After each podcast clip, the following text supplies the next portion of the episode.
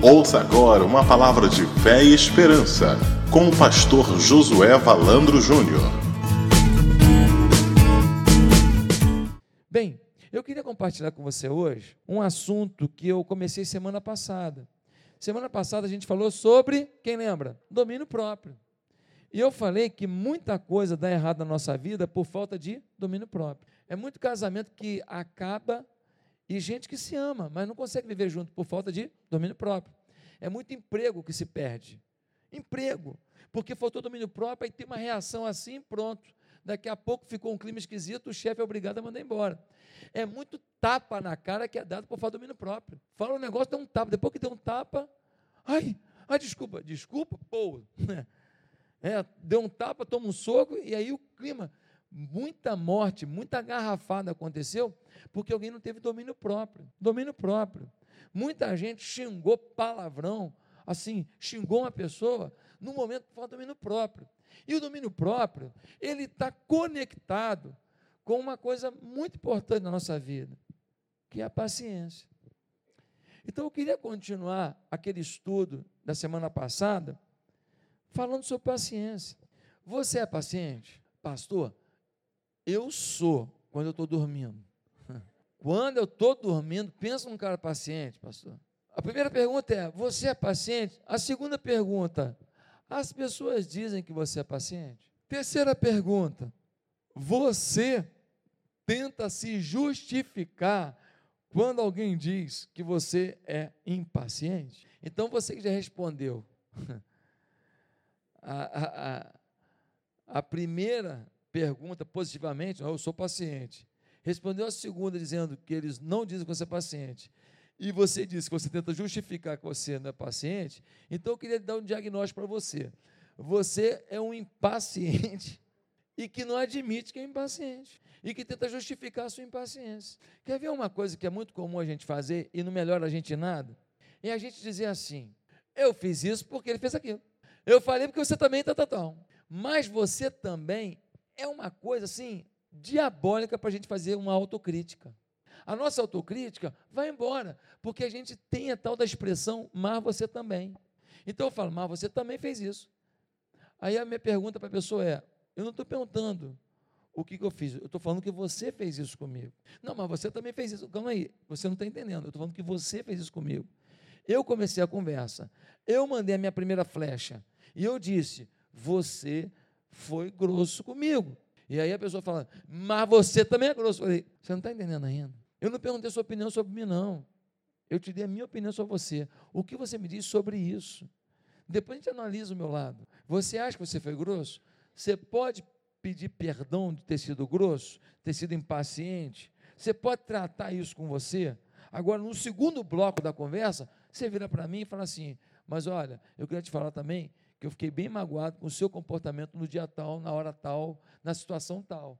Ah, então tá. Então agora você me deu uma outra informação. É outra informação e agora eu tenho que responder a sua provocação. Quem está me entendendo, diga, eu estou. O problema é que eu quero responder uma provocação com uma resposta que não tem nada a ver com a provocação. Ele me perguntou laranja, eu respondo banana. Ele me perguntou se eu entendi que eu ofendi, e eu falo, mas você também me ofendeu, mas não está perguntando se ele também ofendeu. A nossa impaciência, muitas vezes, ela é prejudicada pela nossa dificuldade de assimilar as críticas, as considerações. Irmãos, isso é tão sério. Uma pessoa paciente, ela consegue parar a bola, ver que o goleiro já está caído, ver que o zagueiro já está caído, e tem um canto que é só rolar e é gol. O impaciente não tem mais goleiro, não tem zagueiro, ele resolve dar um bicão e a bola sobe. E ele perde o gol do campeonato. As bolas estão diante de você. O gol está diante de você. Mas a sua impaciência pode estar tá fazendo você dar um chutão numa bola que é só tocar. Quem está me entendendo? Agora todo mundo entendeu que falou futebol. Até mulher nesse Brasil é técnico né, de futebol. Então, querido, eu queria ler com você Provérbios 14, versículo 29. Provérbios 14, 29. Eu não quero me demorar, mas essa palavra é muito séria. Provérbios 14, 29. Diz assim: Amém? Se abre no meio da Bíblia assim, é Salmos. Pou! Sendo um pouquinho para a direita, é Provérbios. No meio da Bíblia, Salmos. Um pouquinho para a direita, Provérbios. Diz assim: a pessoa que se mantém calma é sábia, mas a que facilmente perde a calma mostra que não tem juízo. Meu pai, pega a tua carapuça. Olha isso. A pessoa que se mantém calma é sábia, mas a que facilmente perde a calma mostra que não tem juízo. Quem está falando isso não é a sua mulher, nem seu marido, que você fala que te critica o tempo inteiro. Quem está falando isso aqui é Deus através do homem mais sábio da história, Salomão. Agora vamos continuar pensando nisso aqui. Como as pessoas que convivem conosco deveriam nos avaliar? Como pacientes ou como irados? Como que os meus filhos deveriam me avaliar? Como que a minha mulher deveria me avaliar? Como que as ovelhas da igreja deveriam me avaliar? Como que os meus irmãos deveriam me avaliar? Como alguém irado ou como alguém paciente? Paciência significa não se irar, porque a ira é ser tomado de um, uma energia negativa contra quem nos feriu, com palavras, gestos, atitudes, provocações, ou apenas com a sua presença, que às vezes a presença de alguém já te agrediu. Paciência é não se deixar irar. Paciência é não deixar que algo externo determine o que vai no interno.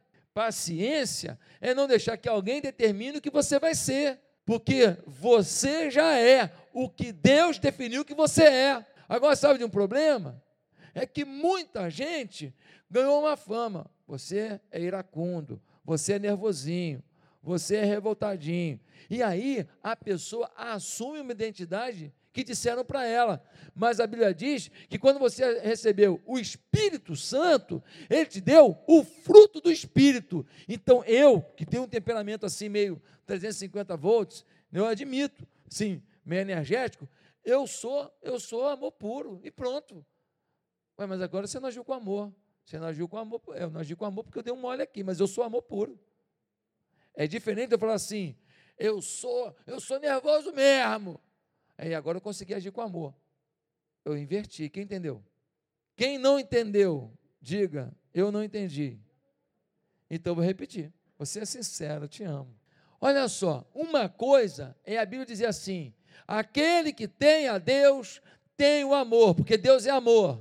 Aquele que tem o Espírito Santo tem o fruto do Espírito, e o fruto do Espírito é amor, bondade, longanimidade, paciência, perseverança, todo domínio próprio. Né? Aquele que tem o Espírito tem dentro dele. Agora, eu posso ter e não usar, mas eu sou o que o Espírito é em mim. Eu sou cheio de amor, de paciência, de longanimidade, sim. Só que eu posso, tendo isso, acreditando que eu sou isso, no momento, ter uma atitude que não foi a correta. Não foi de amor, não foi de paciência. Então, eu digo que eu tenho isso, mas no momento eu falei. A outra coisa é eu dizer que eu não tenho isso. Não, eu sou nervosinho mesmo. Ah, eu sou, eu, eu, eu, não sou paciente, não. Eu sou tenso demais. Então eu assumo que a minha identidade não é a identidade do espírito, é a identidade da minha carne. Começou a entender? Eu assumo que eu sou a identidade da minha carne. E porque a identidade da minha carne é essa, então não adianta eu tentar mudar. Eu sou assim. Eu nasci assim. Eu, nanana. Gabriela. É síndrome de Gabriela. Né? Por quê? Porque a minha identidade eu defini que é o que disseram de mim. Ah, esse é nervosinho. Olha só, eu era. Mas, mas você agiu agora de novo desse jeito. Eu agi de novo, porque eu fugi do que eu sou. Eu sou agora calmo pra caramba. Eu sou agora cheio do Espírito Santo. Eu sou cheio de amor. Pô, mas tu deu um tapa na cara, eu dei. Eu, eu sei, eu fugi do que eu sou.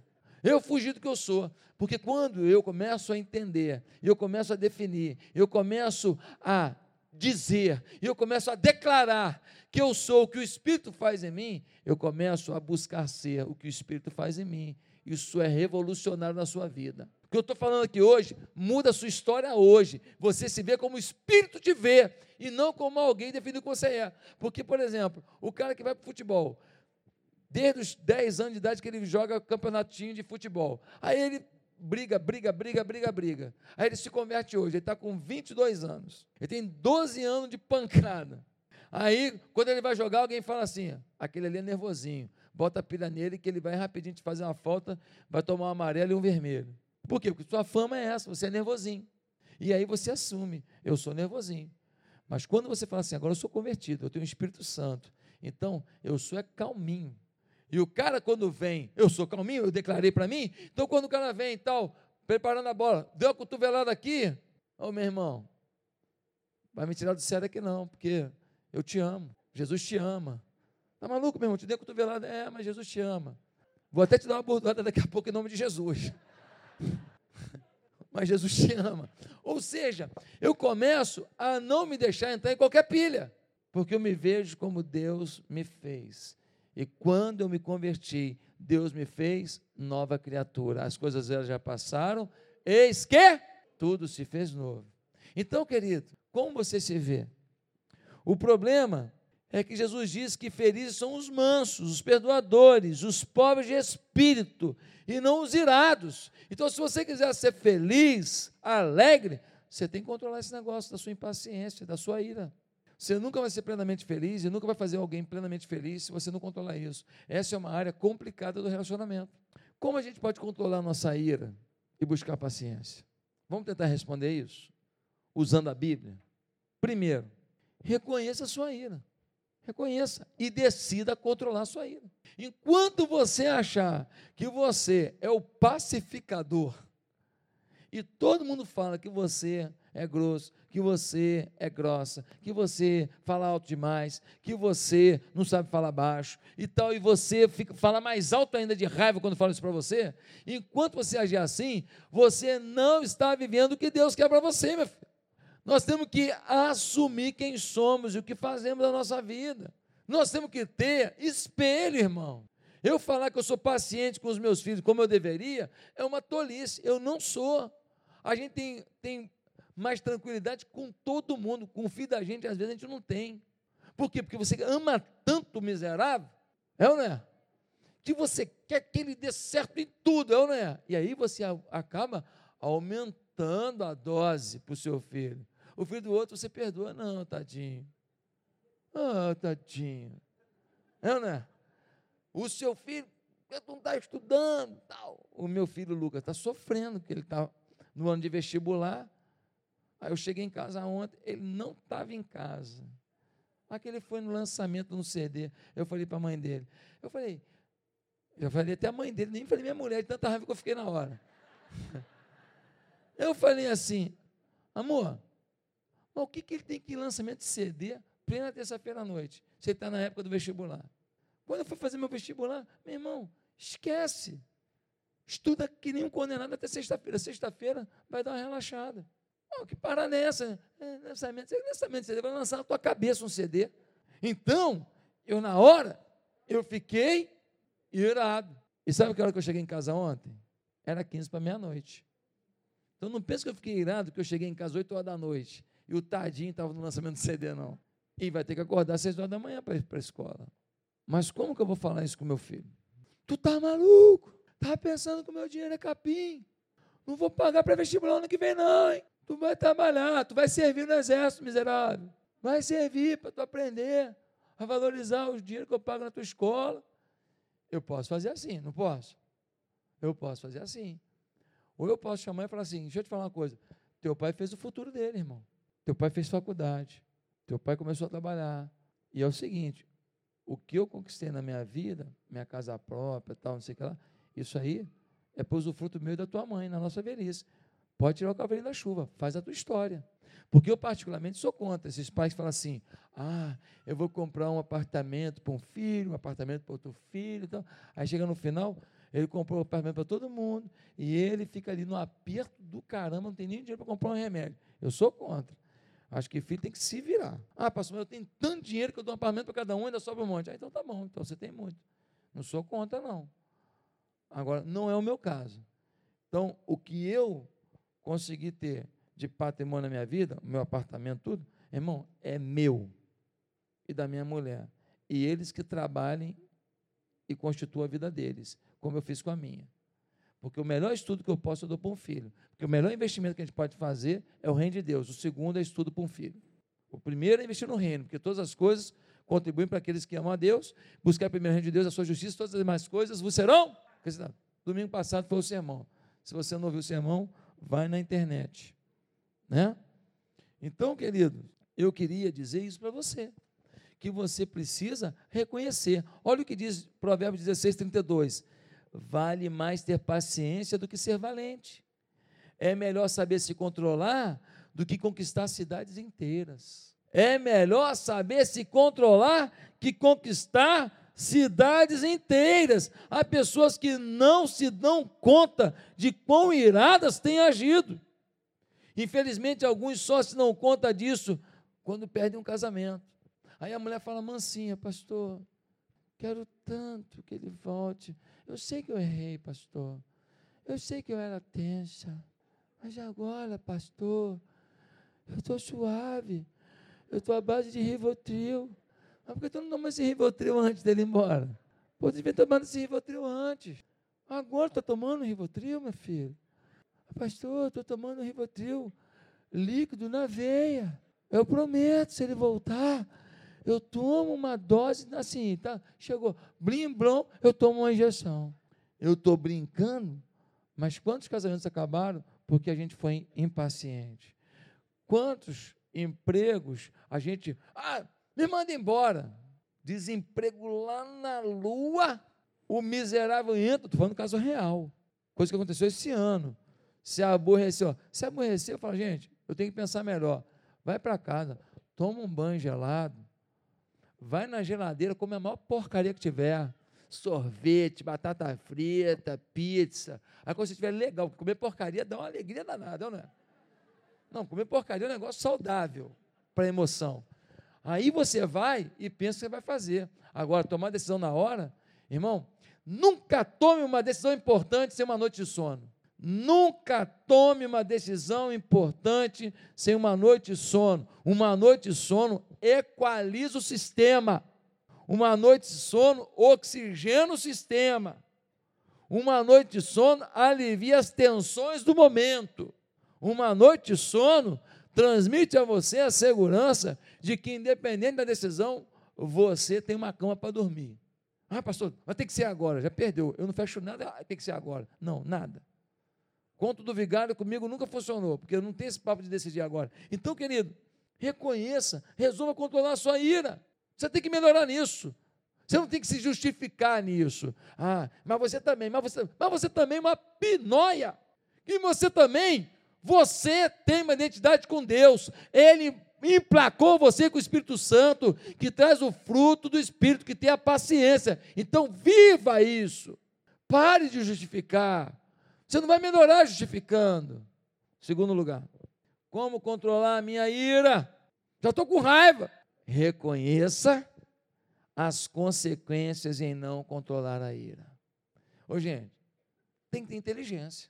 Tudo que você fez com ira, foi bom? Resultado foi bom? Melhorou alguma coisa? Nossa, pastor, ficaram apaixonados por mim lá. Nossa, minha mulher agora está apaixonada demais. Agora botei ela no lugar. Ira nunca produziu bem-estar para ninguém, querido. Ira nunca aproximou pessoas, nunca salvou casamento. Ira nunca salvou relacionamento de pai e filho. Ira nunca melhorou ambiente de trabalho. Ira nunca fez alguém ser mais produtivo nos seus estudos. Ira nunca fez alguém sonhar mais alto na vida. Ira nunca fez alguém é, alçar um grande voo empresarial. Ah, não, pastor, eu sei de um cara que ele ficou com tanta raiva do chefe dele que ele montou uma empresa e ele ficou rico. Querido, o que movimentou a vida dele pode ter certeza que não foi a ira, porque a ira não faz você enxergar o que está acontecendo. Quando você está irado, você só vê o alvo da tua ira. Foi o caso de Saul. O cara era rei de Israel. Rei de Israel. O dia que ele ficou revoltado com Davi, ele não tinha mais nada para fazer a não ser querer matar Davi. Ele não tinha mais projeto. Quando você fica irado, você perde seus projetos. O único projeto de alguém irado é ferir quem o irou. Saul não conseguia mais ver, caramba, eu posso fazer um viaduto aqui, eu posso montar uma sorveteria aqui, vai todo mundo me amar, vão até esquecer do Davi. Ah, eu vou fazer aqui um projeto com criança, botando palhaço, botando isso, botando aquilo, para brincar com as crianças. As crianças vão ficar felizes da vida aqui no reino. Então, quem gostava mais de Davi, porque ele estava enciumado com Davi, vai ver que eu sou um camarada preocupado com as crianças. Eu vou fazer agora aqui uma colônia de férias. Não, ele não fez projeto nenhum. Eu vou montar um sistema de apoio à gestante. Eu vou botar aqui uma clínica de apoio à família. Eu vou botar um curso de formação de maridos apaixonados por suas mulheres. Não. Qual foi o caminho que ele adotou? O caminho da ira. Quando a gente tem ira, a gente perde os projetos. Saul só queria matar Davi, matar Davi, matar Davi, matar Davi. Perdeu o reino, perdeu a vida, perdeu tudo. Reconheça as consequências não se irá. Quais são as consequências? São duas. Primeiro, o iracundo ativa ações negativas contra si mesmo. Provérbios 29, 22. Quem está anotando aí, Provérbios 29, 22. O iracundo levanta contendas e o furioso multiplica as transgressões. O furioso, o quê? O furioso, meu irmão, ele está com um problema, daqui a pouco ele está com 10. Tem uma pessoa que não gosta dele, daqui a pouco tem 20.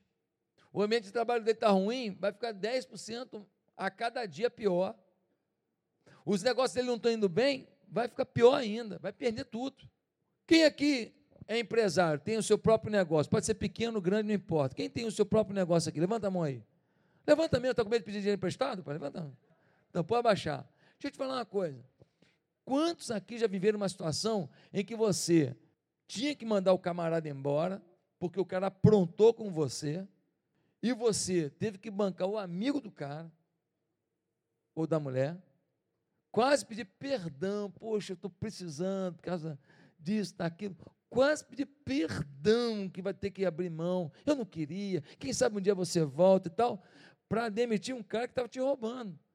Mas você não tem como provar, e se você mandar embora justa causa, pode dar um problema maior ainda, porque a pessoa às vezes ela tem alguma coisa que ela pode fazer contra você, ou a pessoa, às vezes, uma pessoa que, que tem, é primo de um bandidão, Quantos aqui já passaram por uma situação que a pessoa estava errada contigo e você ainda teve que ficar calminho, sereno, demitido, quase pedindo perdão?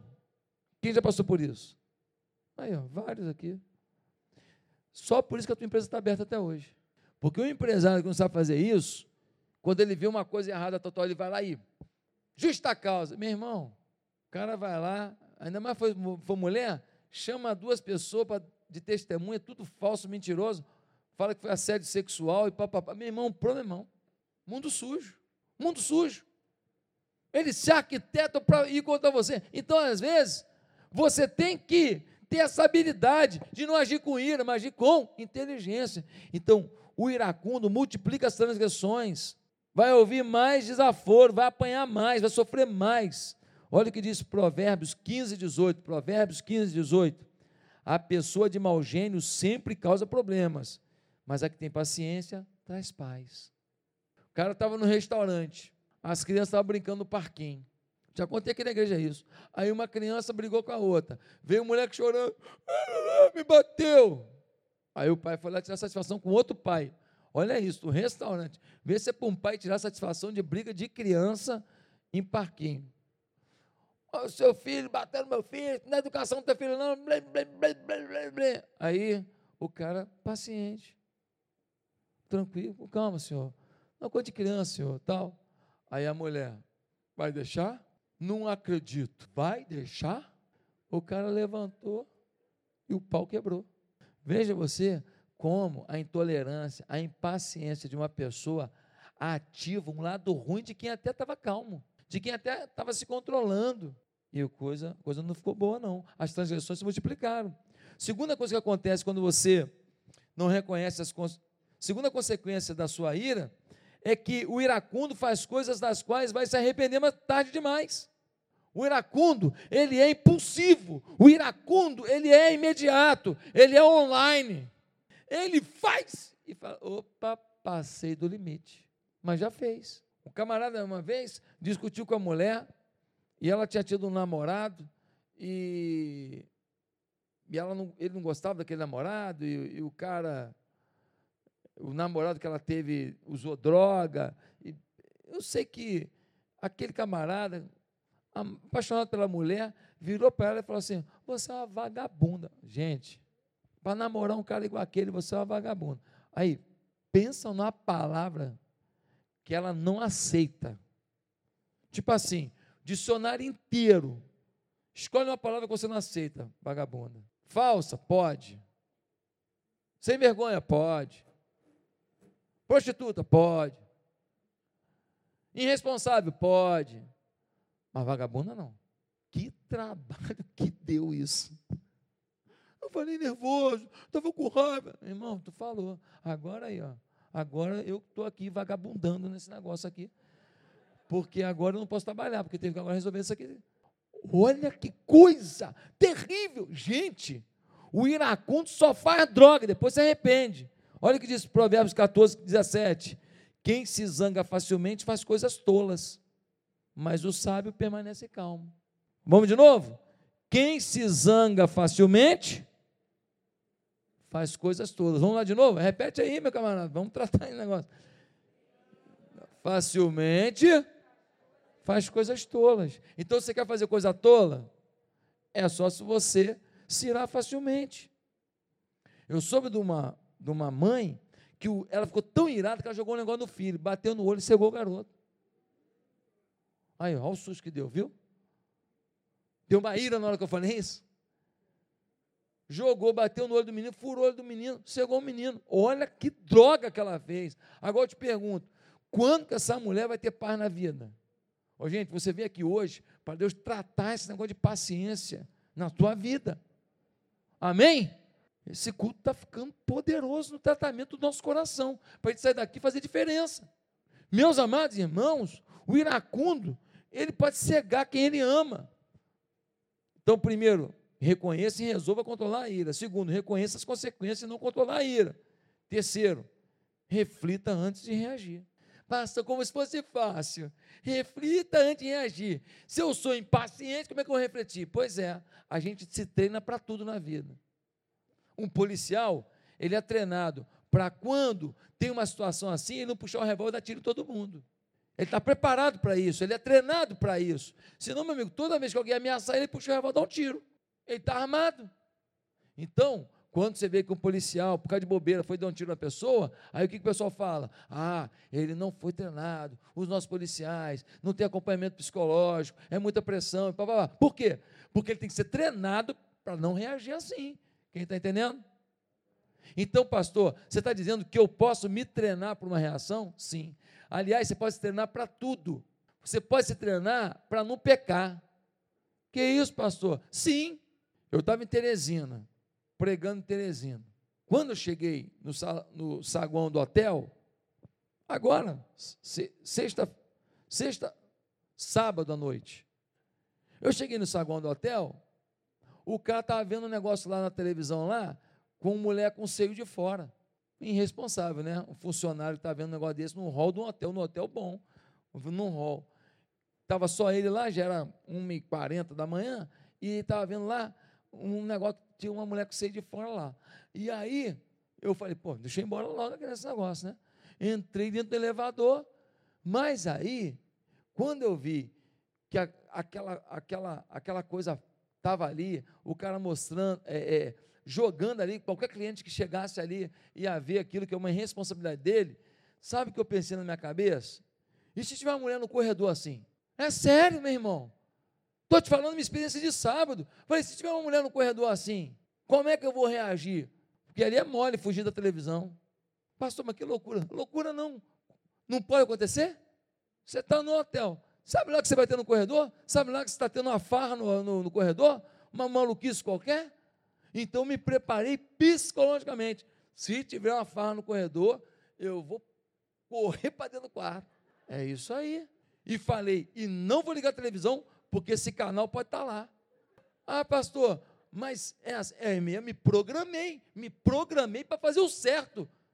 Me programei para reagir da maneira correta, porque a nossa, a nossa carne tem que estar submissa à nossa inteligência. Eu quero a bênção de Deus na minha vida. Eu quero tocar e virar ouro. Quando eu falo tocar e virar ouro, você entendeu a expressão, né? Não tem a ver com dinheiro. Tem a ver com prosperar. Ou seja, abençoar um casal e virar ouro a vida deles. Orar por enfermo e tornar, tornar ouro a saúde dele. Empreender um projeto na igreja e esse projeto ir em frente. Eu quero ser usado por Deus. E eu sei que sozinho eu não posso fazer, mas o Espírito de Deus pode fazer na minha vida. Quando Deus está na frente da nossa vida, tudo dá certo. Eu quero a bênção de Deus, então eu não vou negociar. Eu não vou negociar com o pecado. Então eu tenho que me programar para vencer o pecado. Por exemplo, você está no seu trabalho, e lá no seu trabalho, toda hora aquelas conversas, aquela contando de mulher, não sei o que lá. Aí você tem o quê? Se programar para dizer como que você vai sair, sem brigar com os caras, sem ser um chato. Como que eu saio dessa roda para não ficar ouvindo isso? Porque ficar ouvindo isso não contribui para você. Ficar ouvindo isso não traz santidade para ninguém. Vai entrando por osmose, por osmose, por osmose, por osmose, por osmose, e você, meu filho, fica doente daqui a pouco. Então, reflita antes de reagir. Olha o que diz Provérbios 29, 11. O tolo mostra toda a sua raiva, mas quem é sensato se cala e a domina. Quem é sensato se cala e a domina. Eu não vou brigar com a minha mulher. Eu não vou gritar. Ele chega em casa já dizendo isso, que ele já sabe que ela vai falar com ele no negócio. Ela já mandou um zap. Vem para casa. Temos que ter uma DR. Então, querido, eu vou me preparar para isso. Provérbios 19, 11. A pessoa sensata controla o seu gênio e a sua grandeza é perdoar quem a ofende. Meu Deus, olha isso. Provérbios 19, 11. A pessoa sensata controla o seu gênio e a sua grandeza é perdoar quem a ofende. Coisa linda, hein? Quarto lugar, se você quer vencer a, a ira, liberte sua raiva de maneira sábia. Liberte sua raiva. Pastor, mas eu fiquei com raiva. Libera de um jeito sábio. Não retém, não. Como é que eu libero? Olha o que diz a Bíblia. Mateus 5, 29. Eu, porém, vos digo que não resistais ao mal, mas se qualquer te bater na face direita, oferece-lhe também a outra. Olha esse texto. Se alguém bater na tua face, oferece a outra. Pastor, é para não revidar. Não é para revidar. É para revidar. Ué, pastor, está dizendo se bater numa face para dar outra, é para não revidar. Não, é para revidar. Se você bater na minha face, eu te dou a outra. Tem revide mais forte? Você pode me bater, você bateu aqui? Ainda que você bata aqui, eu não vou te bater, porque eu não sou bicho. Se você não tem domínio, eu tenho. Meu Deus, revide mais forte que isso não existe. É o revide mais forte do mundo. Aqui, se você perde a sua identidade na hora da ira, eu quero dizer para você que eu não perco a minha. Se você deixa de ser homem para ser bicho, eu quero dizer para você que eu continuo sendo homem. E homem de Deus. Não tem revide maior. Pastor, mas como é que funciona isso? Fácil. O marido faz um monte de palhaçada. Te irritou completamente. Você vai lá e faz a melhor janta e deixa lá montadinha a janta e fala assim: a janta está pronta. Você vai para o seu quarto e deixa o miserável sofrer comendo a melhor comida do mundo, sabendo que ele foi ingrato com você. Pastor, é difícil. Vai botar veneno. É difícil. Mas é da outra face que resolve, porque a Bíblia diz que é assim. Eu passei por isso uma vez. Eu estava num futebol e eu fui bem forte na jogada. Eu entrei com força mesmo. Eu reconheço que eu não entrei mole, mas eu entrei na bola. Entrei na bola. E eu ganhei a jogada. E aí o camarada que perdeu a bola, ele me chutou por trás. Quando ele me chutou por trás, o Napoleão Bonaparte veio. E eu virei. E para facilitar a minha vida, o cara era baixinho, porque se fosse grandão, rapidamente eu desvirava. E aí o Espírito Santo, que é quem nos dá paciência, tem que depender do Espírito, e eu me fez falar para ele o seguinte: pô, por trás e sair. Por trás e sair, porque ele me bateu por trás. Nisso ele começou a falar lá uns negócios lá. Não é porque é pastor que eu vou dar mole, não. Nunca tinha me acontecido isso. Foi a única vez que me aconteceu isso. Em todo esse tempo que eu jogo bola aqui no Rio de Janeiro, né? Já como pastor. Falando pelos cotovelos. Sabe o que aconteceu? Porque ele viu que fez besteira, quis justificar. A galera começou a pegar nele. Meu irmão, cala a boca aí, rapaz. Vem besteira. Aí detonaram ele. Eu fui embora. Que eu estava bem irado. Eu fui embora. No domingo, ia ter o dia do amigo na igreja. É, é hoje o dia oficial do amigo, mas a gente fazia um culto da igreja chamado Dia do Amigo. E aí eu liguei para ele. Peguei o telefone dele e liguei para ele. Alô, fulano? Pois não. Aqui é o Josué. Não, pensa num silêncio do outro lado.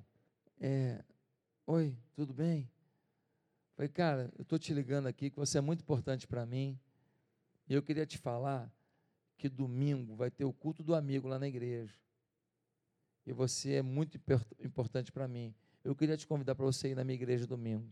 O cara engasgou umas 20 vezes, falou que não ia poder ir, mas agradeceu tremendamente. E acabou o problema. A gente se encontrou no, no jogo seguinte, tudo certo, nunca mais me bateu. Mas para melhorar, ele ficou tão impressionado com isso, que aí é o Espírito que me fez fazer isso. Quem sou eu para fazer isso? Só o Espírito Santo. Que sabe o que aconteceu? Ele contou para todo mundo o que aconteceu. Pensa no cara que fez minha fama no futebol, é ele. Eu era novo na pelada, eu tinha assim um ano de pelada.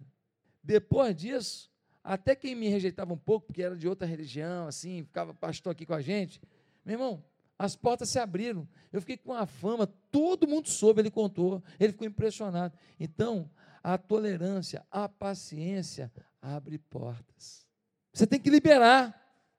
Bateu numa, dá outra. Tem um gesto que mostra a grandeza que você tem. Não é para não se vingar, não, se vingue, mas se vingue com inteligência.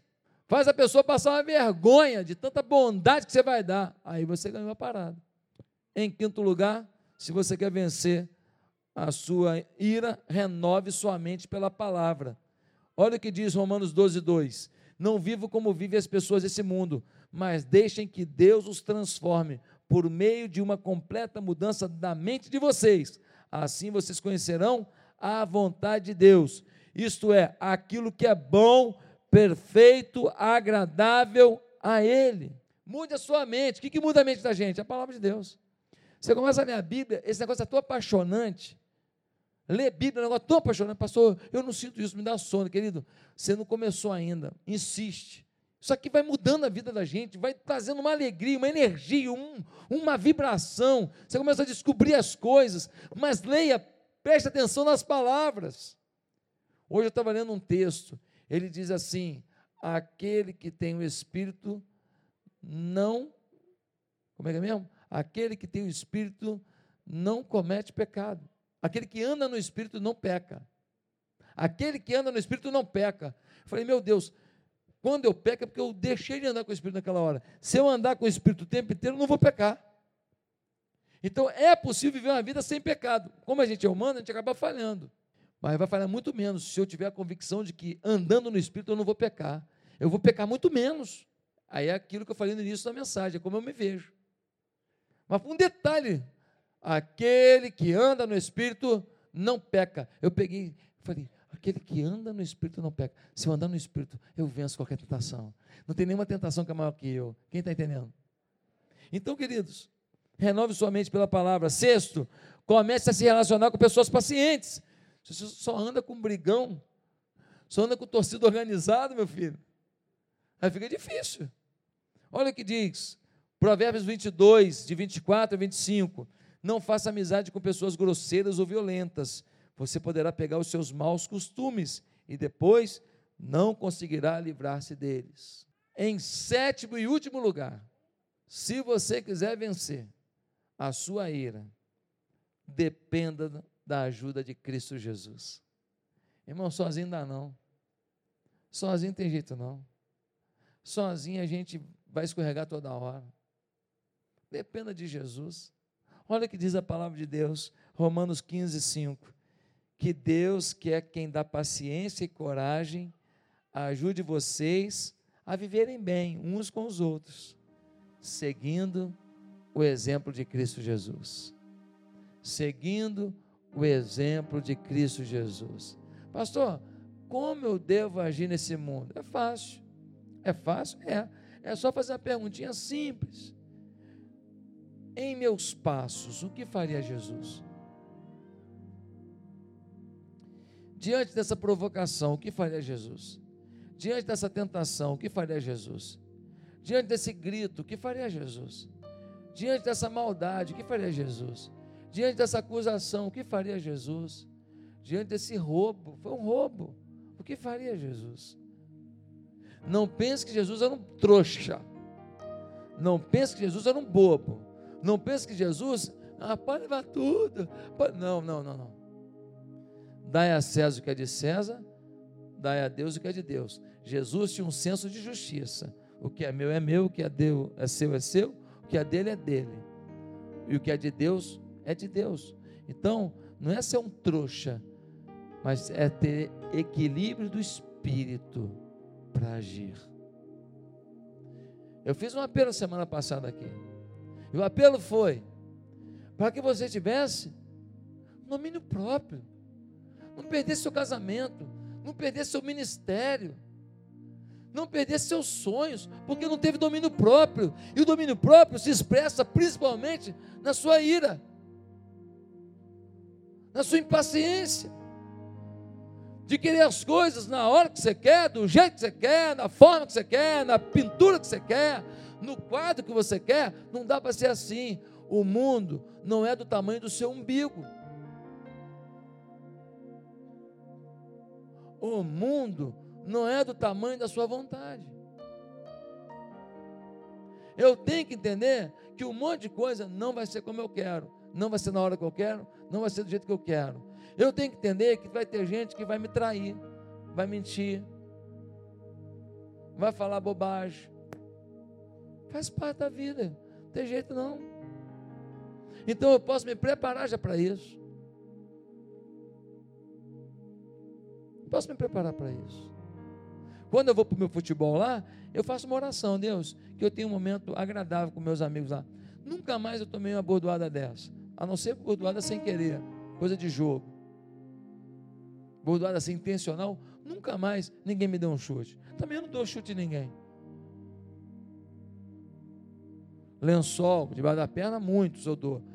Mas assim, chute não. Então, eu oro, peço a Deus que me proteja. Eu não vou parar de jogar futebol porque um dia alguém me bateu. Eu não vou deixar de participar de um churrasco com meus amigos lá porque um deles toma cerveja. Não, ele toma cerveja e eu tomo o meu suco. Ou eu tomo o meu Gatorade. Mas está na roda dos escarnecedores? Não, não. Eu não estou na roda dos escarnecedores. Eu estou na evangelização do amor.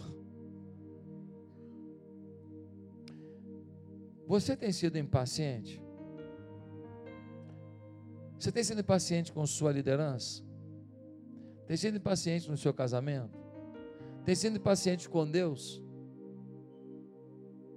Você tem sido paciente com o desejo que você tem? Por exemplo, eu quero casar, pastor. Aí a pessoa quer casar, ela pede a Deus para Deus trazer uma pessoa, aí não vem no tempo que ela quer. Sabe o que ela faz? Pega a primeira geringonça que passa. O primeiro bicho preguiça que passa, ela casa com o miserável. Depois, ela não tem orgulho dele. Porque toda mulher que é um homem trabalhador. Nenhuma mulher que é um homem bicho preguiça. Certo? Então é um problema. Por quê? Porque Abraão nos ensina que até homens de Deus podem ser impacientes. Abraão quis ajudar Deus. A mulher dele falou: Eu não estou engravidando, a promessa foi aos 65 anos. Já passou um tempão e não engravidei. O que, que você acha de você ter relacionamento com a minha empregada e o filho dela passa a ser meu filho, que era um costume da época? Abraão falou: tudo bem, né? Fazer esse esforço. Teve um filho com Agar, Ismael. Não era o filho da promessa. Esse filho Ismael, quando nasceu o filho da promessa, que era Isaac, o que aconteceu? O Ismael ficava encarnando, ficava perturbando, tal. E a H dava força para isso. Ficou um clima insustentável na família. Chegou um dia que Sara disse para Abraão: Abraão, manda embora essa mulher com o filho dela, que eu não aguento ela aqui não. Deus falou assim: pode fazer. Parece cruel, mas Deus tinha promessa na vida de Ismael. E Deus abençoou Ismael. Ismael prosperou. Só que a rixa de Ismael com Isaac gera toda essa revolta que a gente tem até hoje. Estado Islâmico, Al-Qaeda, é, é, Hezbollah, é, Haram, porcariada toda é fruto lá de Ismael. Então, a impaciência faz hoje, a gente está com uma Olimpíada aqui na cidade e com medo de ataque terrorista. Tá? A gente está aqui com medo de ataque terrorista. Sabe quanto tempo depois?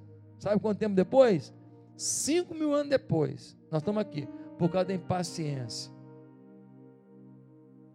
Seu ato de impaciência pode gerar um problema que você não sabe quanto tempo vai durar, pelo amor de Deus. Vamos pedir a Deus paciência hoje aqui. Se você não tem sido paciente numa área da sua vida, eu quero te fazer um convite. Vem para o altar de Deus, nós vamos orar de novo aqui hoje. Vem para cá nós vamos clamar a Deus para encerrar o culto, clamando a Deus vivo, clamando ao Deus Todo-Poderoso, clamando ao Senhor do universo, clamando ao Deus que tem toda autoridade, todo poder, clamando ao Deus que cura, que transforma. Ó, Deus tem um plano na sua vida. Quem é o diabo para tirar um plano na sua vida? O diabo vai para o inferno, que ele vai para o inferno. Ele não vai roubar teu, teu projeto de vida que Deus te deu, não. Ele não vai roubar teu sonho, não. Não, não. Você tem que se ver como Deus te vê. Você tem que se ver como Deus te vê. Você tem que se portar como Deus quer que você se porte. Você tem que falar, eu sou paciente mesmo, eu sou tolerante mesmo, eu sou amoroso mesmo. Você tem que falar assim, ó, fala assim para você mesmo, fala assim, ó, eu sou cheio de amor. Vamos falar? Vamos falar, todo mundo agora, todo mundo, ó. Eu sou cheio de amor. Vamos falar cinco vezes?